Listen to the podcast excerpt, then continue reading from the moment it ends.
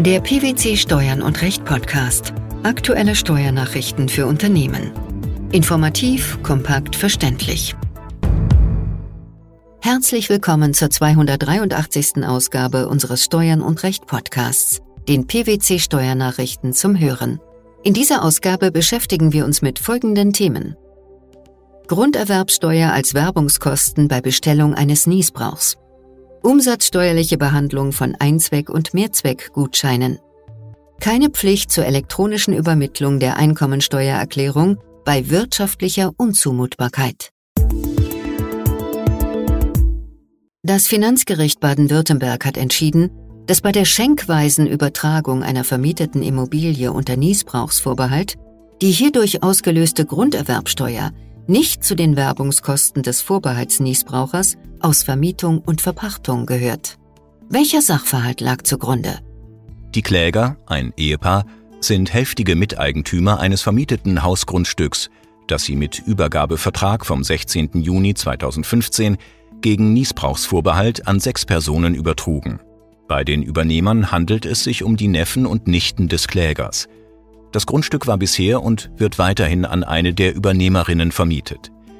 Die gegen die Übernehmer festgesetzte Grunderwerbsteuer wurde von den Klägern übernommen, die sie als Werbungskosten bei ihren Einkünften aus Vermietung und Verpachtung geltend machten.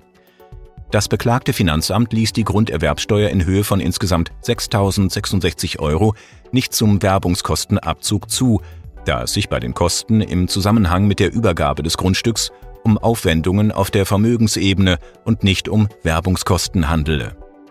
Die Klage vor dem Finanzgericht Baden-Württemberg hatte keinen Erfolg, weil die infolge der Übertragung des Vermietungsobjektes entstandene Grunderwerbsteuer in Höhe von 6.066 Euro keine Werbungskosten im Sinne des Einkommensteuergesetzes seien.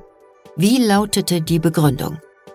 Nach Meinung des Finanzgerichts war das die Entstehung der Grunderwerbsteuer auslösende Moment, in dem privaten Entschluss der Kläger zu sehen, das Grundstück im Wege der vorweggenommenen Erbfolge auf die Neffen und Nichten des Klägers zu übertragen.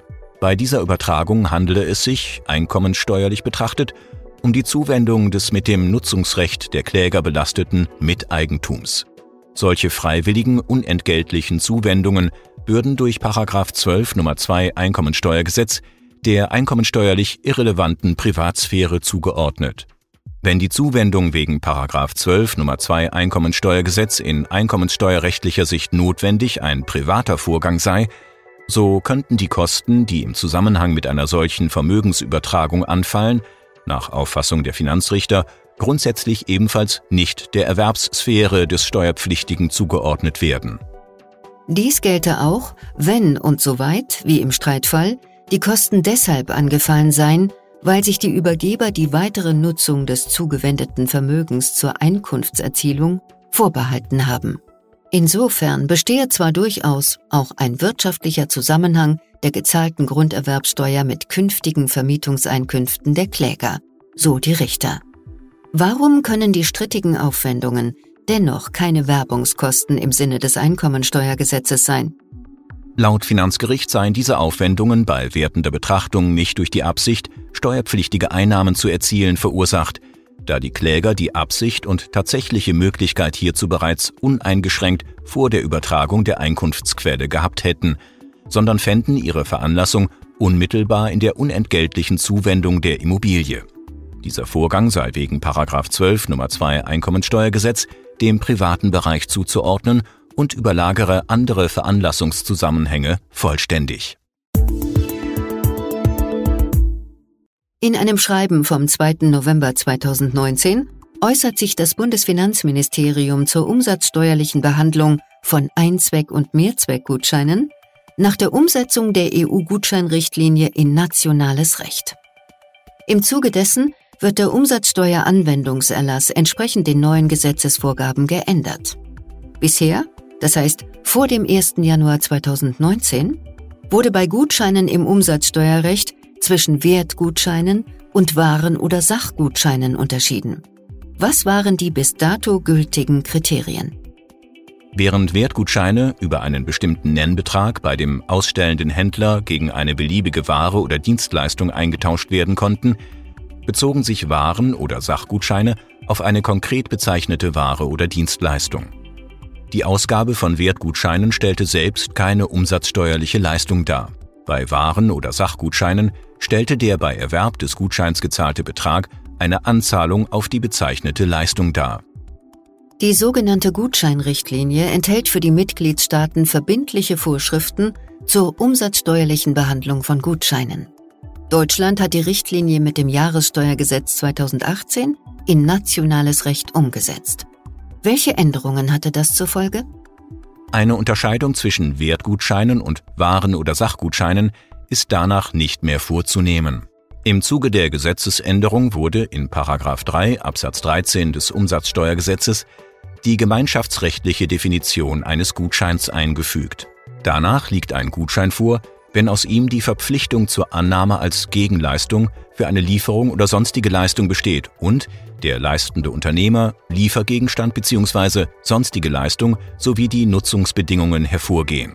In 3 Absatz 14 Umsatzsteuergesetz werden Angaben zu Einzweckgutscheinen gemacht. Ein Mehrzweckgutschein liegt im Ausschlusswege dann vor, wenn es an den in Absatz 14 zu Einzweckgutscheinen aufgestellten Kriterien fehlt. Im Lichte dieser Gesetzesänderung wurde nun der Umsatzsteueranwendungserlass den neuen Gegebenheiten angepasst und durch einen neuen Abschnitt ergänzt. Was ist nun neu? Ausführlich behandelt werden die Definition und die Abgrenzung von Gutscheinen mit weiteren Erläuterungen und Beispielen zu Einzweck- und Mehrzweckgutscheinen. Ergänzend dazu merkt das Bundesfinanzministerium in seinem Schreiben an, dass insbesondere die Gutscheine, die den Inhaber nur zu einem Preisnachlass oder einer Preiserstattung berechtigen, aber nicht das Recht verleihen, solche Gegenstände oder Dienstleistungen zu erhalten, von den neuen Regelungen nicht betroffen sind. Briefmarken, Fahrscheine, Eintrittskarten für Kinos und Museen sowie vergleichbare Instrumente fallen ebenfalls nicht in den Anwendungsbereich des 3 Absätze 14 und 15 Umsatzsteuergesetz. Das Bundesfinanzministerium äußert sich auch zu Rechnungsangaben. Welche Aussagen werden hierzu getroffen? Der Umsatzsteueranwendungserlass wird mit dem Zusatz ergänzt, Zitat, dass in einer Rechnung über die Übertragung oder Ausgabe eines Einzweckgutscheins die Bezeichnung der Gutscheinart sowie eine kurze Beschreibung der Lieferung oder der sonstigen Leistung zu deren Bezug der Gutschein berechtigt, ausreichend ist. Bei einem Mehrzweckgutschein unterliegt erst bei dessen Einlösung die tatsächliche Lieferung oder die tatsächliche Erbringung der sonstigen Leistung der Umsatzsteuer. Über diese Leistung ist dann nach den allgemeinen Regelungen abzurechnen. Ab wann haben die Grundsätze des BMF-Schreibens Gültigkeit? Die Grundsätze sind erstmals auf Gutscheine anzuwenden, die nach dem 31. Dezember 2018 ausgestellt werden. Es wird, auch für Zwecke des Vorsteuerabzugs, nicht beanstandet, wenn ab dem 1. Januar 2019 und vor dem 2. Februar 2021 ausgestellte Gutscheine von den Beteiligten nicht entsprechend den Vorgaben dieses BMF-Schreibens behandelt worden sind. Die Abgabe der Einkommensteuererklärung durch Datenfernübertragung ist wirtschaftlich unzumutbar, wenn der finanzielle Aufwand für die Einrichtung und Aufrechterhaltung einer Datenfernübertragungsmöglichkeit in keinem wirtschaftlich sinnvollen Verhältnis zu den Einkünften steht, die die Pflicht zur elektronischen Erklärungsabgabe auslösen. Zu diesem Ergebnis kommt der Bundesfinanzhof. Welcher Sachverhalt lag dem Urteil zugrunde? Der Kläger war seit 2006 selbstständiger Physiotherapeut. Mitarbeiter und Praxis- oder Büroräume hatte er nicht, ebenso wenig einen Internetzugang. Bis einschließlich 2016 veranlagte das Finanzamt den Kläger auf der Grundlage der handschriftlich ausgefüllten amtlichen Erklärungsvordrucke zur Einkommenssteuer.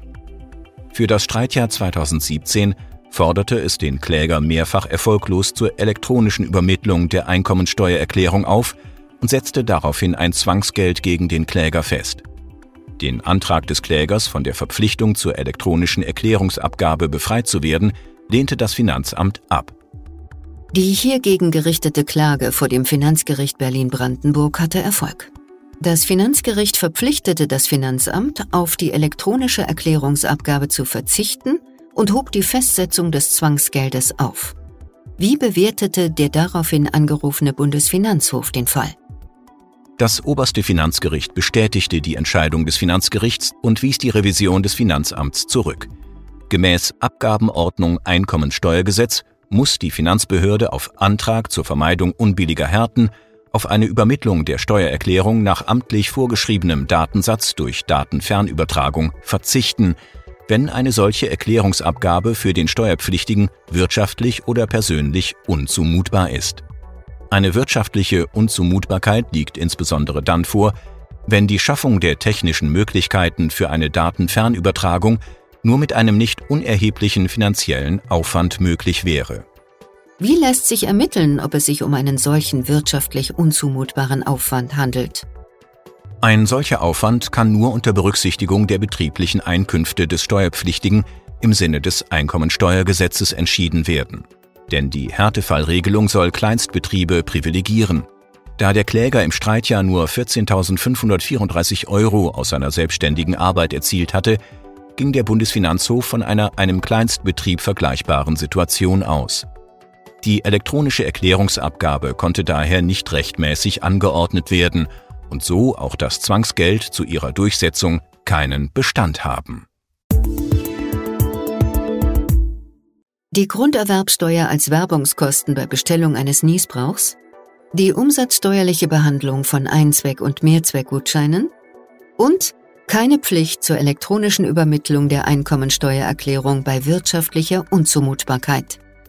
Das waren die Themen der 283. Ausgabe unseres Steuern und Recht Podcasts, den PwC Steuernachrichten zum Hören. Wir freuen uns, dass Sie dabei waren und hoffen, dass Sie auch das nächste Mal wieder in die PwC Steuernachrichten reinhören. Steuerliche Beiträge zum Nachlesen finden Sie in der Zwischenzeit unter blogs.pwc.de slash steuern und recht.